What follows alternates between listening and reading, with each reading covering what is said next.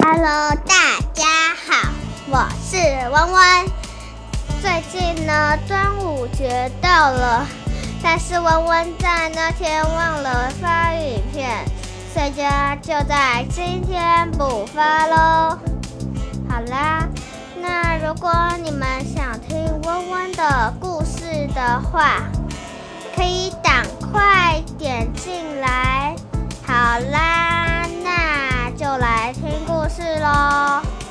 很久很久以前，大概是在春秋时代的时候，有位爱国诗人，他叫屈原。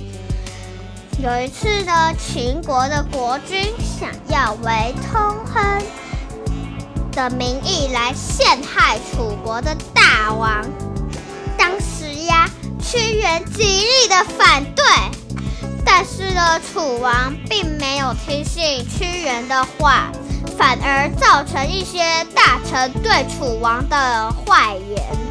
于是呢，楚王便将屈原流放到边境。这一句的意思呢，就是 A 国不喜欢屈原。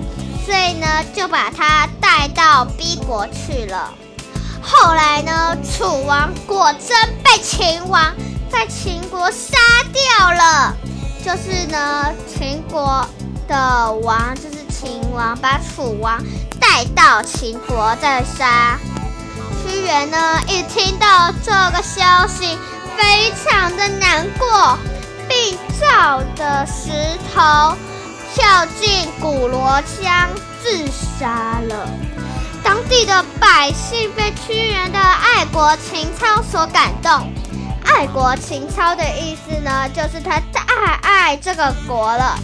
于是呢，就用竹叶包着糯米的饭团投进江中给鱼吃，希望呢鱼不要吃屈原的尸体。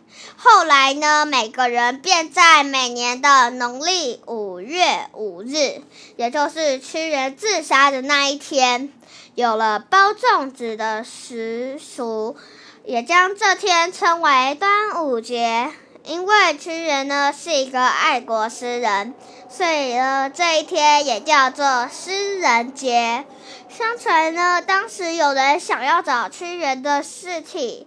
于是呢，就划着船到古罗江上找，又演变成划龙船的习俗了。呃，这民间呢还有另一个说法，就是呢，法则认为起端午节起源于二日，这是源于北方中原地区把五月五日称为二月二日。所以呢，会在这一天进行驱邪避恶，有的才会有挂菖蒲、艾草、撒雄黄酒的习俗。因为呢，此时正当炎炎夏日，各种疾病很容易流行，所以呢，会形成此习俗也是有道理的。但是呢，说回来，雄黄酒是在《白蛇传》里出现的，所以呢，这里温温就没有再多讲了。好啦，那希望你们会喜欢今天的故事。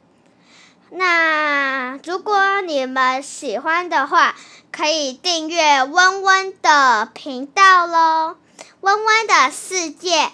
在此跟你说晚安，那也希望你们听得高兴哟。